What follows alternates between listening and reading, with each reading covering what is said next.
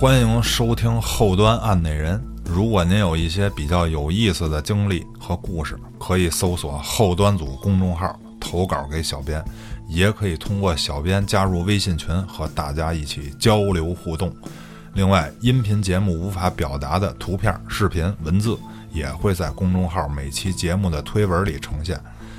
还有我们后端组的周边已经上线，在公众号中搜索“周边”两个字就可以了解详情了。我是老郭，我是老安，我是秋儿。 我他妈是剑叔，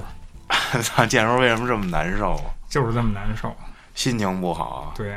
给你讲个案子，让你缓解缓解。这样要不再没人治得了我了。哎，今天由我来为大家讲述一起连环女杀手案件。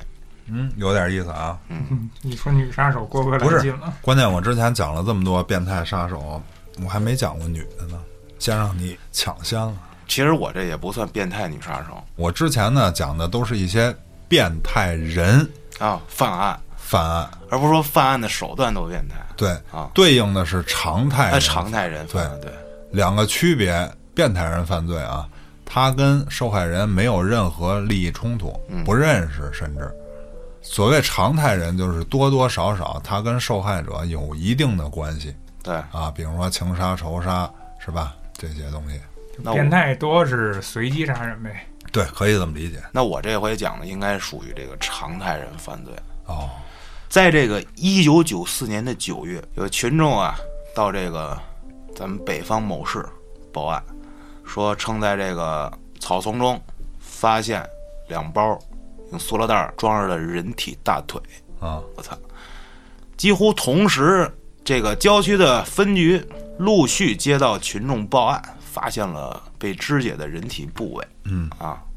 经过这个把这尸体啊拼接啊，发现是什么呀？一男一女两个成年人加一个小孩儿，嗯，仨人儿等于是。由于不知道这第一案发地点，然后又是分段抛尸，给当时的这个侦查工作带来很多难度。嗯啊，这事儿呢一直就是调查当中。嗯，一年之后，九五年的六月啊，位于这个也是北方的某市啊农研所的稻田的水沟里，嗯，跟这个某大桥附近啊又相继发现了这个碎尸，啊，塑料袋包着。几年以后了是一吗？年以后，啊，一年以后，当时这某市就震动了啊，一时间传闻四起，说什么都有，连环嘛，就是连环了。嗯你这你这一地儿怎么老出事儿？一年之后又出这事儿，嗯那肯定当时的领导就坐不住了啊，直接就下令说你这操一个月给我查清死者身份，三个月破案我想问一下，啊。第一起那个两大一小嗯，确认尸源了吗？目前应该是没确认尸源呢。嗯，那么没确认尸源的这种凶杀案啊，一般都是没法调查的。因为不知道从哪儿是吗？除非从失踪人口里就走，你得先确定是谁，再查找他的关系人、是社会关系啊，完了再往外扩散。当然说，如果是那种变态人的随机杀的那就麻啊烦，了。那你就是说确定一个尸源没有太大的意义，你只能说再根据。这个轨迹，比如这人平常喜欢干什么，这个案犯有可能是从哪儿俩人结识发现的。明白，就是从这个，如果确认尸源，你就从他的身边的人查起嗯吧，跟他有关系的。那如果要是能确认，我估计这事儿也基本上能破，只不过现在没破，我估计就是没没确认。估计那个年代 DNA 还不发达呢。是啊，对，另外一个啊，就是说我看了这么多案件啊，插句嘴，啊就是一般碎尸的案件啊、啊，它碎尸的目的是什么？碎尸是方便于抛尸啊，对，啊，那么也就是说，碎尸案通常他是不想让公安机关发现他发现这啊是个尸谁体，，或者说有可能你只发现了人体组织，没有找到头，对吧？嗯嗯那么也就是你无法确认这个尸源。对，那么因为确认了尸源，你就可以从他身边人下手，那么就容易找到犯罪嫌疑人，那么极有可能这个嫌疑人就是跟被害人是有关系的对，啊。你像那个变态的，一般他分尸他是为了获爽嗯得人体组织，或者说为了爽，对吧？当然说还有一些分尸的案件，他是对于这个受害人有一些仇恨，嗯他是为了泄愤来损毁尸体。啊，你接着说，好，那具体是他为什么肢解这些尸体呢？嗯，咱们慢慢听啊。刚才说了，这九五年又发现了一个碎尸，对吧？嗯，然后又对它进行了拼装，拼凑、呃拼拼装，拼凑、拼合啊，哦发现这尸体没有头嗯，啊和左胸这些重要部位，就等于这尸体就是三分之二嗯，残的，就是除了知道这是一男性啊，就是一概不知了。嗯，当时啊，就这个法医啊、刑警啊，来回就开始对这个尸体进行了严格的、细致的检查。哎，从这个尸体的指甲呀、这块儿看着有点发黄，判断他抽烟抽烟啊。这个脊椎啊略弯，臀部发达，那么就是一个长期坐着工作的哎人，，坐办公室的，哎，怀疑是这个。从这个脚指甲到下身的推断，这个年龄啊，就到三十二到三十五之间，身高一米七八到一米八，嗯，啊，就是一系列的这些小细节出来之后，有一个人体画像。人体画像，你没有头你怎么画呀？但是呢，这个画像只有背部，没有头，就能画出来的就大概都画出来了。根据这信息测定这人的一切能得出的那个啊，对对可对，知信息，背影生前的情况。对面貌肯定是不能复原嘛，头都没有啊，是是吧？吧？嗯，这第二天呢，市电视台啊播出了这么一条滚动字幕，嗯，说一男子被车撞伤，正在医院抢救，啊，身高一米八左右，体型魁梧，左手腕有伤疤，知情者请拨打电话啊告知，必有重谢。这条广告一播啊，有一位姓董的老人来了电话了，嗯，称他这儿子董某好几天没来看他了啊，往家里跟这单位打电话没有人，嗯，他就报案了。他这儿子呀，董某啊，三十三岁，是这个某市的政法单位的干警，嗯，离异了啊，独自生活。他爸称啊，说最后一次见他是这个五月下旬，咱回去看一下，这一九九五年发现尸体的时候是六月啊，嗯，五月下旬，他爸听说这小董最近搞对象了，姓任啊，不过他老头儿没见过。嗯，这董某的手腕儿啊，当时啊是这个跟人拉架，人家喝完酒啊跟人拉架，让人拿酒瓶子给划的，所以说手腕上有伤疤，嗯，就怀疑是不是自己儿子。嗯，侦查员啊就来到了这个老董的住所，邻居们也说这个小董啊好久没看见了。最后一次见面儿，啊，见着这小董是六一儿童节的晚上，嗯，他跟这个他那女朋友一块儿回来，这邻居们见过这个小董的媳妇儿，这女朋友啊叫秀娥，嗯，长得还挺漂亮的。在得到这老董的同意后，嗯，啊，刑警们撬开门锁，嗯，进屋一看，这小董他家啊，屋里一片狼藉，厨房、客厅哪儿哪儿墙上全是血，在屋内甚至还有这个少量的骨头渣子跟肉末。经过提取血液化验啊，跟这个小董血型一样。那么，这个小董的女朋友这个秀娥啊，就是嫌疑人了。嗯，警方啊，最终调取到了这个所谓这秀娥的信息啊，嗯，说他俩是在这个可能是在婚姻介绍所认识的，最后在一家这婚介所找到了这俩人名字。嗯，根据这个小董的邻居啊和这个信息部工作人员描述，大家给这个秀娥呀来了一张画像。在走访邻居的过程中，从一个来串门的老太太呀那嘴里得到说：“哟，这不是我们村儿老马家那三丫头吗？”哎，这会儿警察就奔着这句话去了呀，就找到了这老太太口中那老马家三丫头，说这人啊，姓马马某，啊，二十八岁，是这个当地县的农民，九三年离婚以后独自生活。据这马某的老爸老妈讲啊，说他离婚以后一直在租房单过，已经半年多没见过面了。走访的身边的同学、村民，都说这马某人挺和气，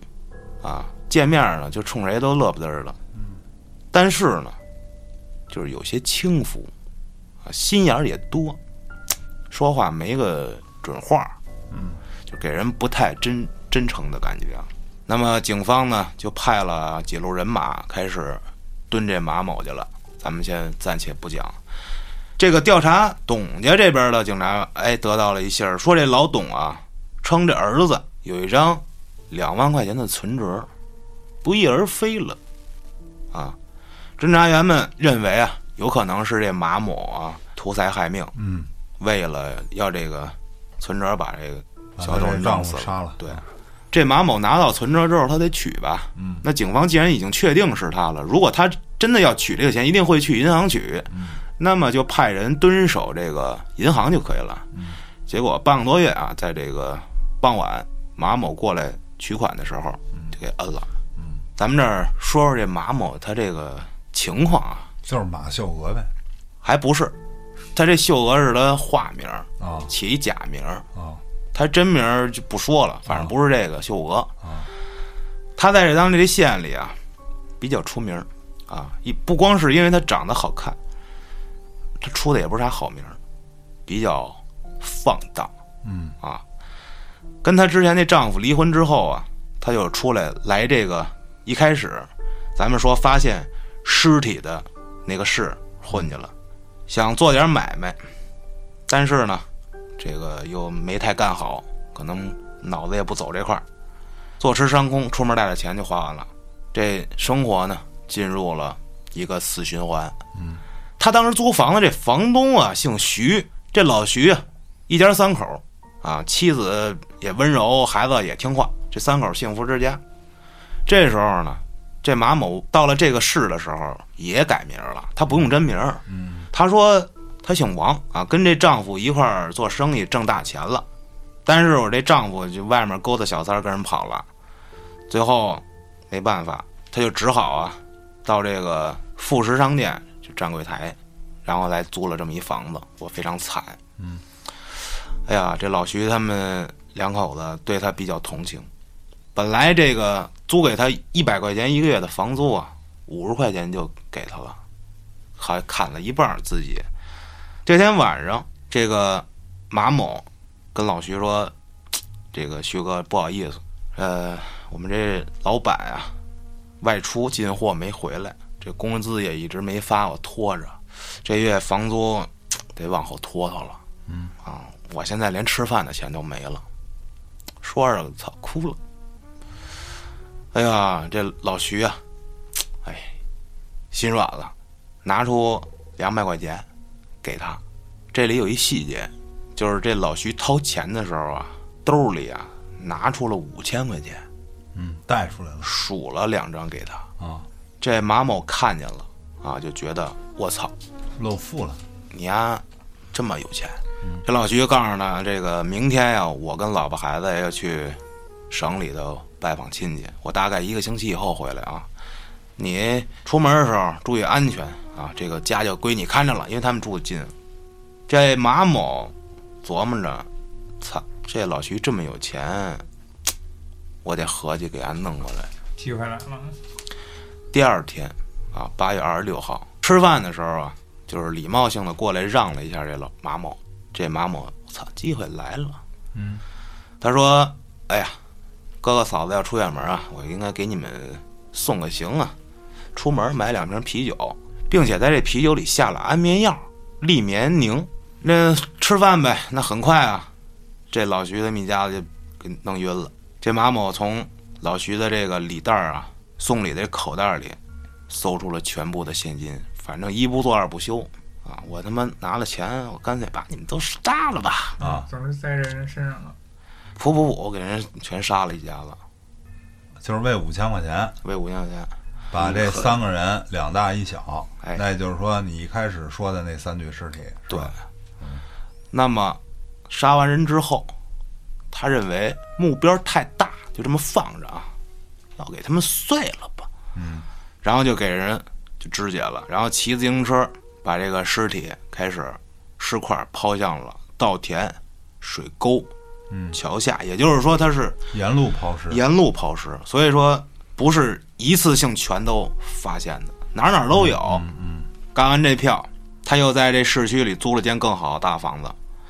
这单身女子啊，容易引起大家的这个招眼儿，容易引起人的注意，而且他这人比较是吧，那本性，嗯，他就到这个这征婚的信息部登记去了，嗯，啊，登记的时候用用了这个这个秀娥这名字，嗯，他自己离婚的理由是这么写的，说是被这个暴发户的丈夫给抛弃了，还嫌她这个不不能生育，给轰走了。这里有一个细节啊，拿郭哥话说，就是他的这番言论啊，反正就是卖惨，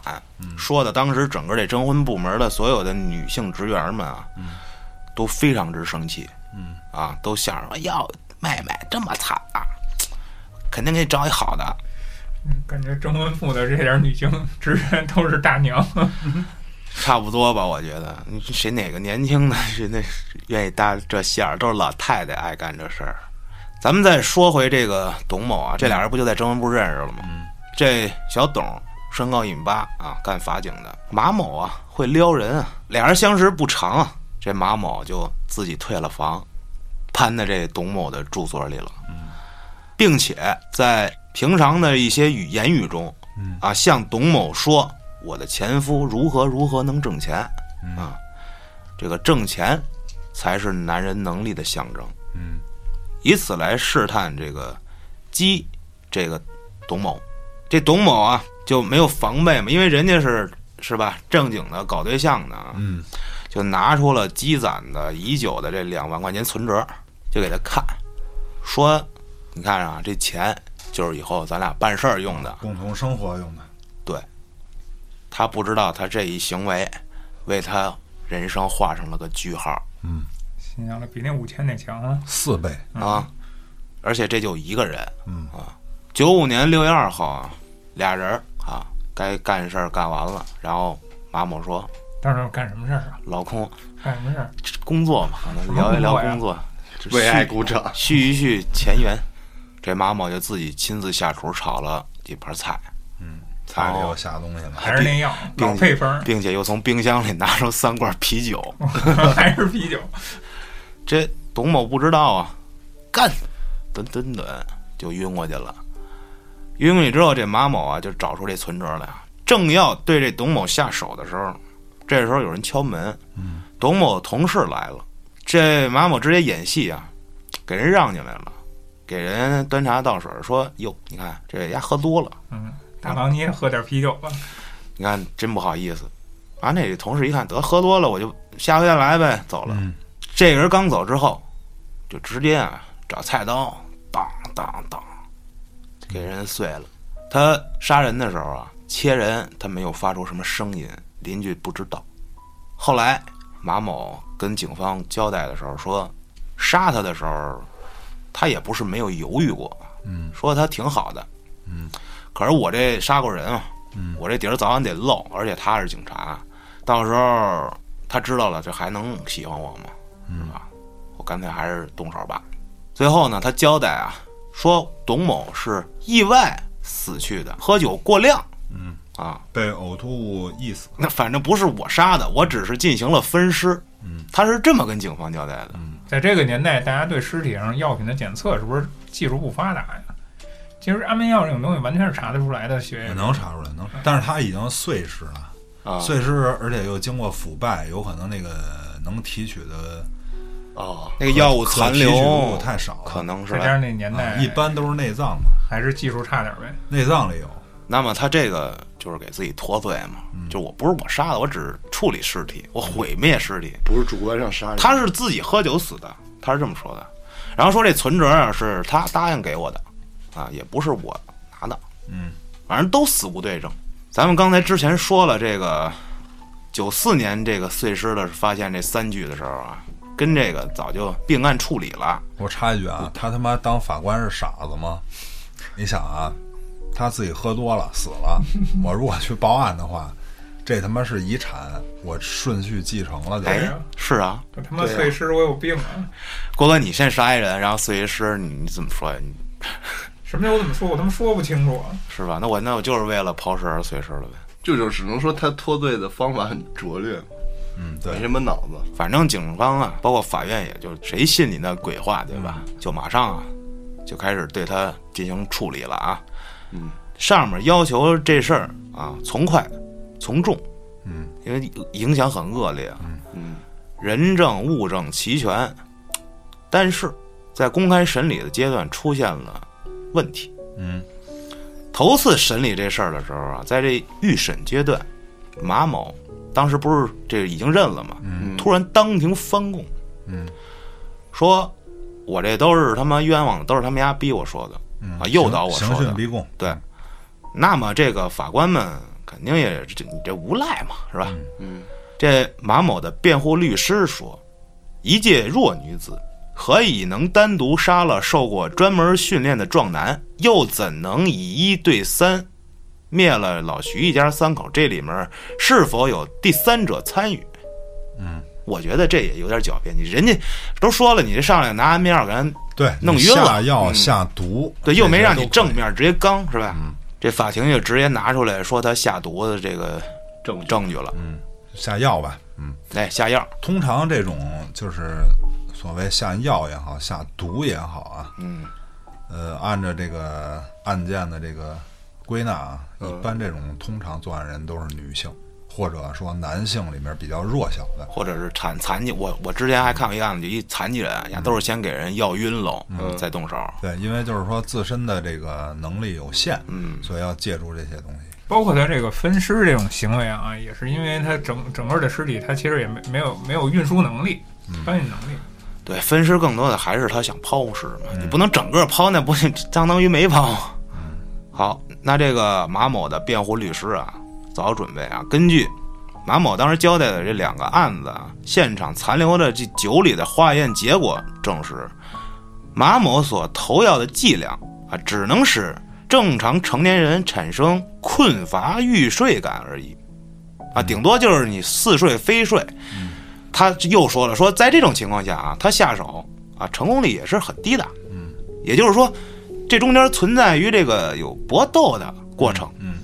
但是呢，案发现场并没有发现有搏斗的记录。嗯，所以他觉得会有同案在，有人帮他一起实施犯罪。对，嗯这就是说让人怀疑说，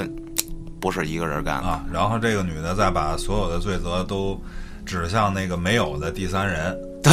啊，他可以胡编。对，就为了给自己争取多活几天嗯嘛。他知道他死定了，那么既然存在疑点，就不能这个仓促判决。嗯啊，一是影响这个量刑公正跟准确，二是说万一要真有他啊妈这对还是又吧？放走了其他的这个嫌疑人。对，谨慎处理。嗯，这时候啊，这个马某啊，在法庭上，他就是否有第三者参与此案做了一个正面的回答，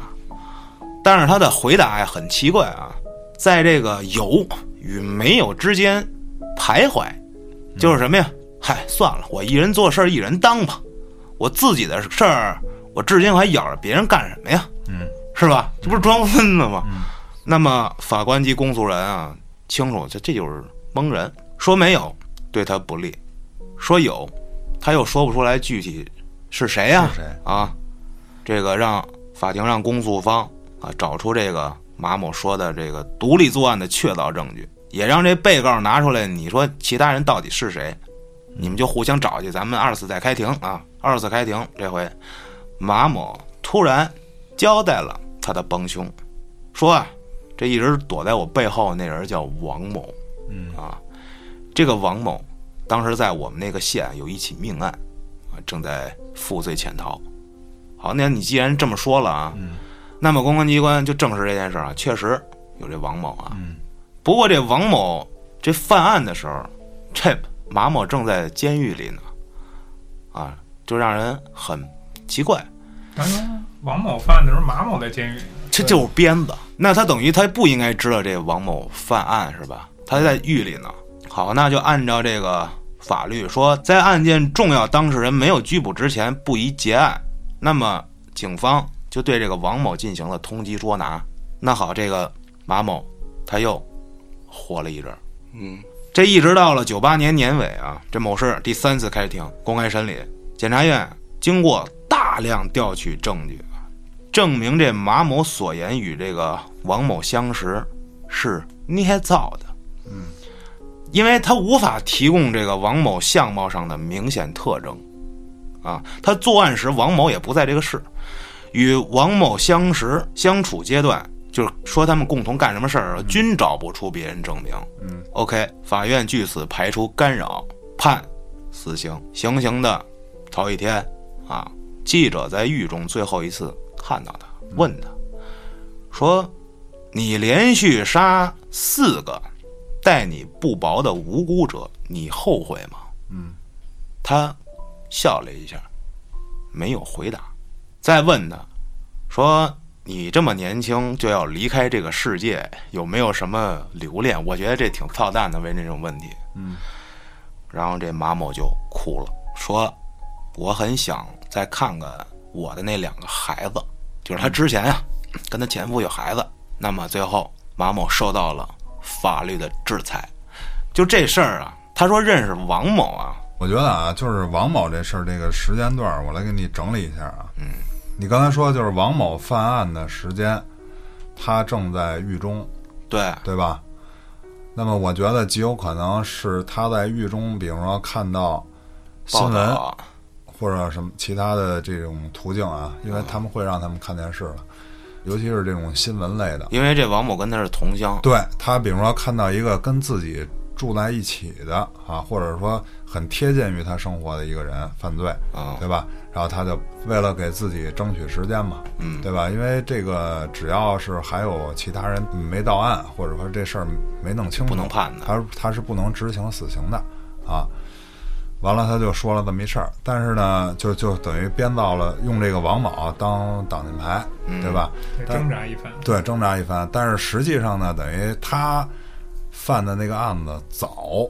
嗯，对吧？王某在他后边犯的对案，，第一啊，从这个时间上来讲，就是你先做的案，这个这个马某先做的案，对这个王某是后做的案，是啊，你怎么知道王某做的案呢？你在狱里呢，啊，对，啊，而且还有一方面，啊就是一开始刚才他讲的，就是这马某一开始支支吾吾也说不出个所以然，但是之后突然就说出了这么一个人，嗯对啊还特别具体。那所以就是他突然得到这而个信息且，而且他是说，他说这个跟我这个同案叫王某，嗯，王某之前杀过人，对吧？是，啊，然后负案在逃，反正他就编呗， 啊，对，由于杀过人，他这个等于是身上已经背了命案了，啊所以他在跟我一起这个做其他的案子。就是他这么说说，这王某啊，之前我们俩就密谋杀的这事儿，啊就干的这事儿啊啊啊，因为他知道这个人已经犯案，我就搬编他之前的事儿就完了。是，但是人家这个王某之前没没犯过案，是啊，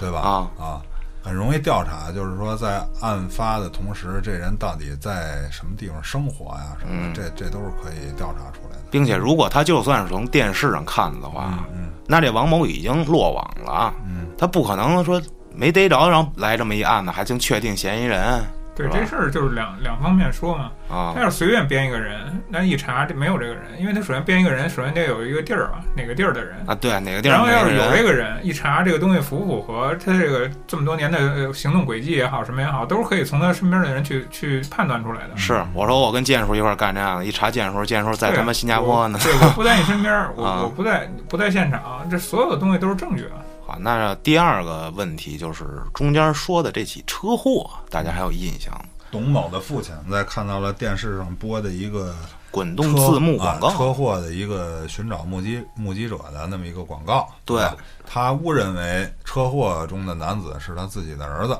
对，嗯因为啊因为哎说他的儿子很像，啊，因为他儿子也失踪了，是对吧？所以他报案了，但没想到呢，就是牵扯出这个命案，然后把这个马某直接定为嫌疑人了。对，就是如果他没报这警，可能还凑不到一块儿去，可能就是巧合，嗯啊，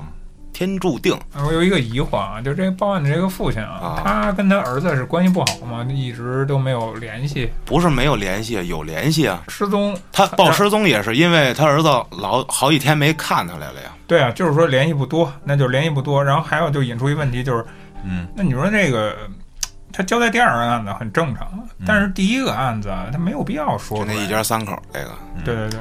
我我现在给你基本上能回放一下啊。嗯，首先，董某的父亲跟这警察说，这个董某有可能跟这车祸有关，对吧？对然后警察去董某家，发现了那个尸块儿什么的，骨头血渣子液，啊，嗯对吧？骨头渣子还有血迹啊，那么基本可以确认董某死亡。另外呢，又找到了这个尸块，那么基本就确定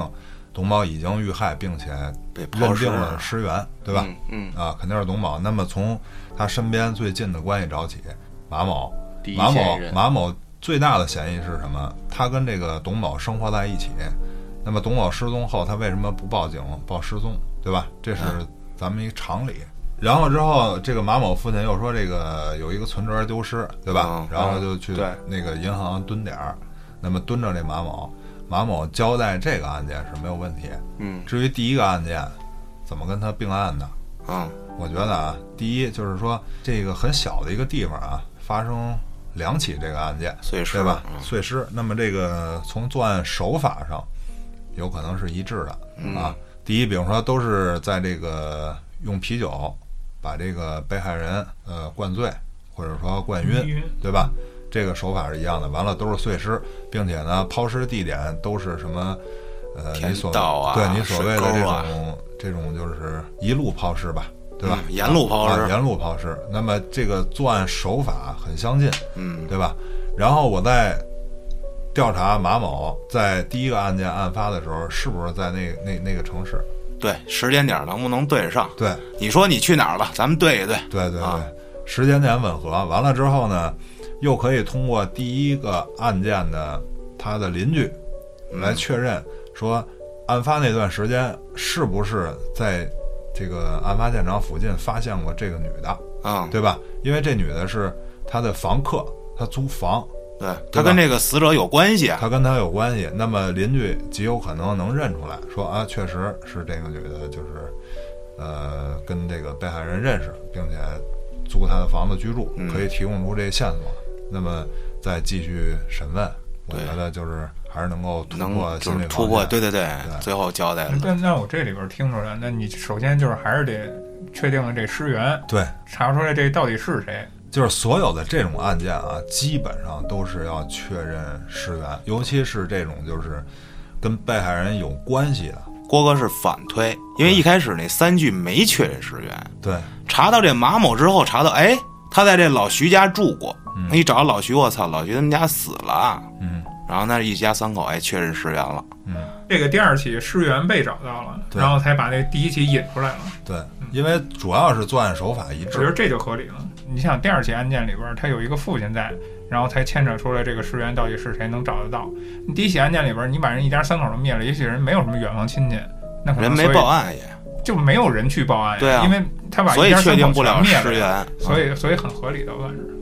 并案查到这儿，那你咱一块儿查查那仨吧。啊，就是作案手法一致嘛，啊而且都是在本市抛尸的手法都一对你，致，你说说那会儿，你九四年的时候，那时候你干嘛呢？你在哪儿对呢？对对，甚至于还有一些什么啊，就是比如说你的切割尸体的手法是一致的。你比方说啊，你发现了这个尸体它是怎么切的，比如说你是几块儿，从哪儿下的刀，对对对，然后你这两具尸体都是以同样的刀法来分割尸体，哦并且你来包裹尸块用的包装物，有可能还是一致的包装方法，啊。对，另外那个包装，比如说塑料袋儿也好，或者什么东西打的结儿、哎，打的那个扣儿是同一种扣儿，这都可以并案。对郭哥这明白说的这个对，每个人有每个人的习惯，他这个人的习惯、他的方法、方式、他这个手法，都都代表了他这一个人。他是觉得认为自己很聪明，这些事情他是别人一定判断不出他是他犯的案。另一种就是他毫无顾忌，没有顾忌到这么多，他觉得差不多就行，做到这些这这些他能力所能及的行为，然后就去掩盖到这个程度就可我可以觉了。得更多的是无所顾忌。对，我觉得还有一条，就是他认为他抛尸之后，你发现不了这尸体。如果那个老董不报案，那么这个小董嗯他就是没有这么快会被发现，嗯，就然后是他有可能又逃到其他地方。哎，对，又又换一名儿什么的。啊，对，但是我觉得，如果这个董嗯一被发现，嗯或者是这个呃房东一被发现啊，那他就跑不了。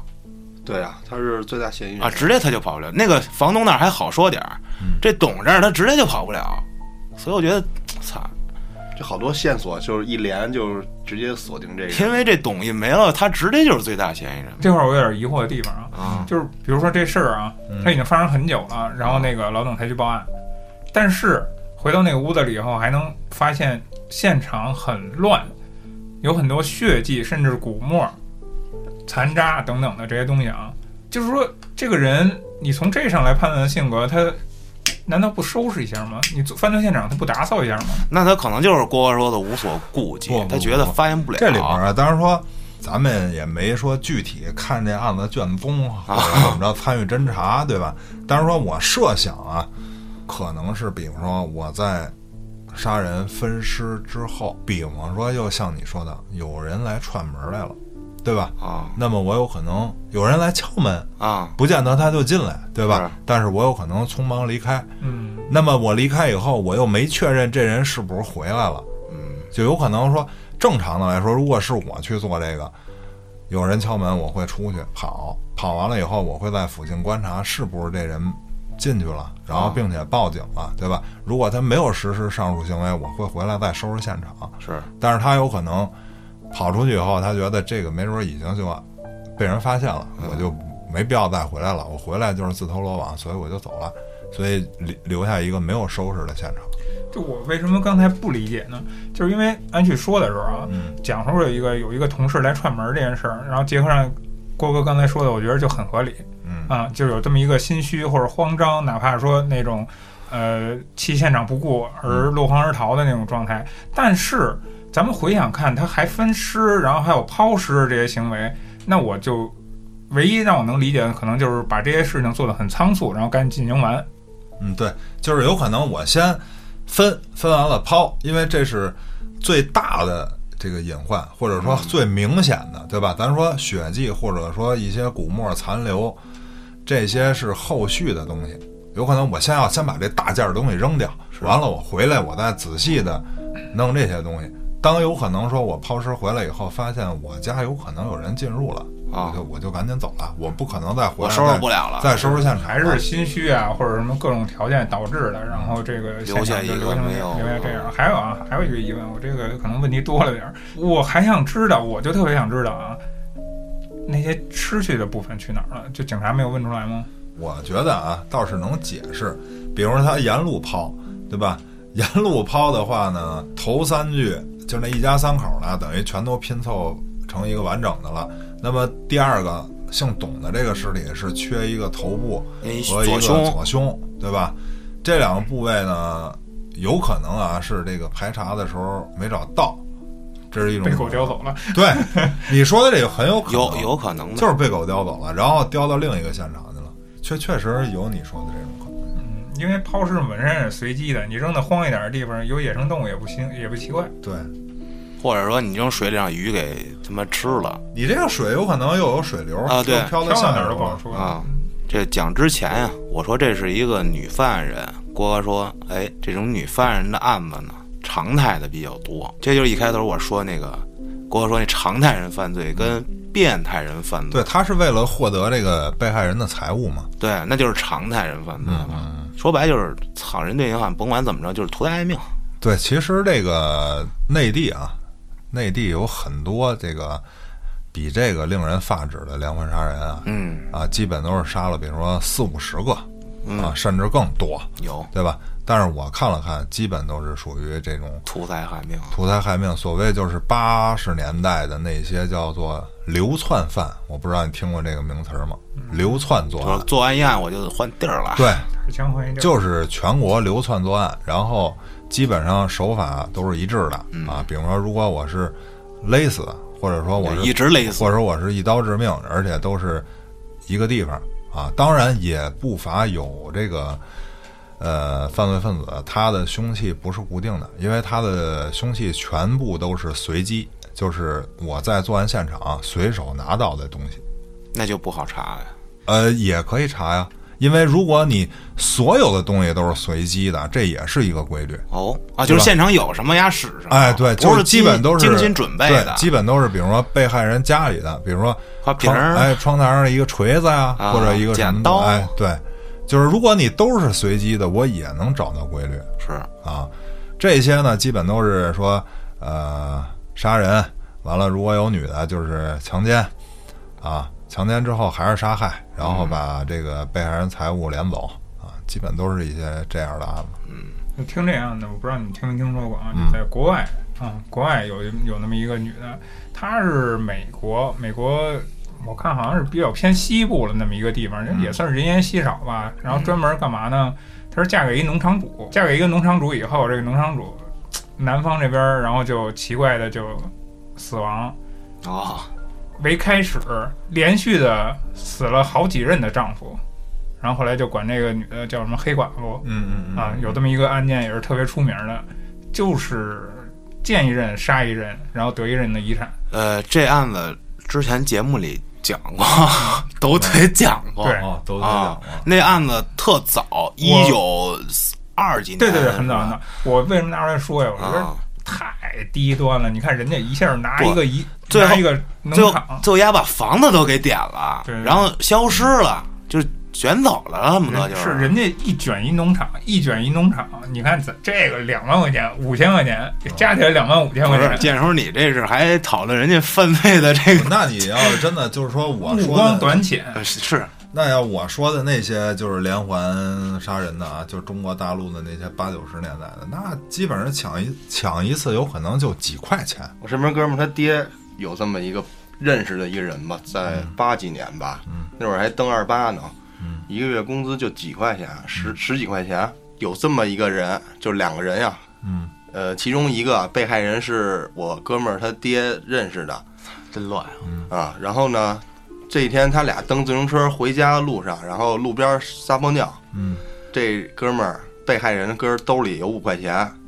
然后跟他一块儿回来的这同事呢，就看这五块钱了，抄起地上板砖，嗯就给他拍死了，就拿走兜兜里这五块钱就走了。后来也是被抓了，被判了。嗯，我说当时我就特震惊，我说你妈就为五块钱，是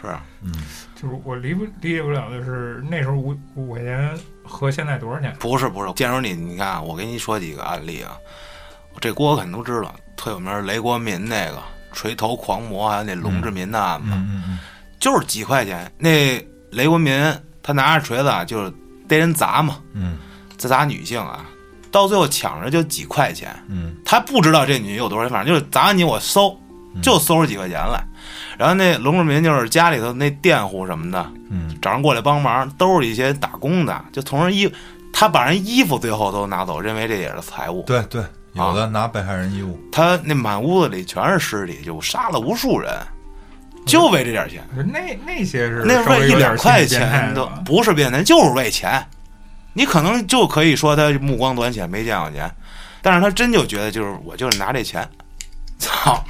就是你你给我一感觉，给我的感觉啊，就是没文化，你连抢劫你他妈都不会的感觉。不不，你刚才说的这个啊，就是说为几块钱或者说少量财物就杀人的这种人啊，嗯通常他具有反社会型人格，对吧？嗯还就是说先他是漠视人家生命的，他认为我拿这钱就可以了，你死不死跟我没有太大关系，没错我就把你当成一个物件儿。那雷国民最后交代说：“我杀他们是为国做贡献，因为他们都是一些没有用的人、嗯啊。还是心理扭曲。扭对，曲他还是扭曲漠视生命。”对，这案子就聊到这儿吧。那最后用一句歌词儿啊，来结束今天的节目。钱呐，你这杀人不见血的刀啊！ 绝了。好，那咱们下期再见。波哥这歌儿都哪儿的呀？没听过吗？这这歌叫《钞票》。钱呐，钱呐，你是杀人不见血的刀，面对闪光的钞票，多少人儿去动脑，有人为你愁眉苦脸啊，有人为你哈哈笑。东奔又西跑，点头又哈腰，钞票，你的真不小，钱呐、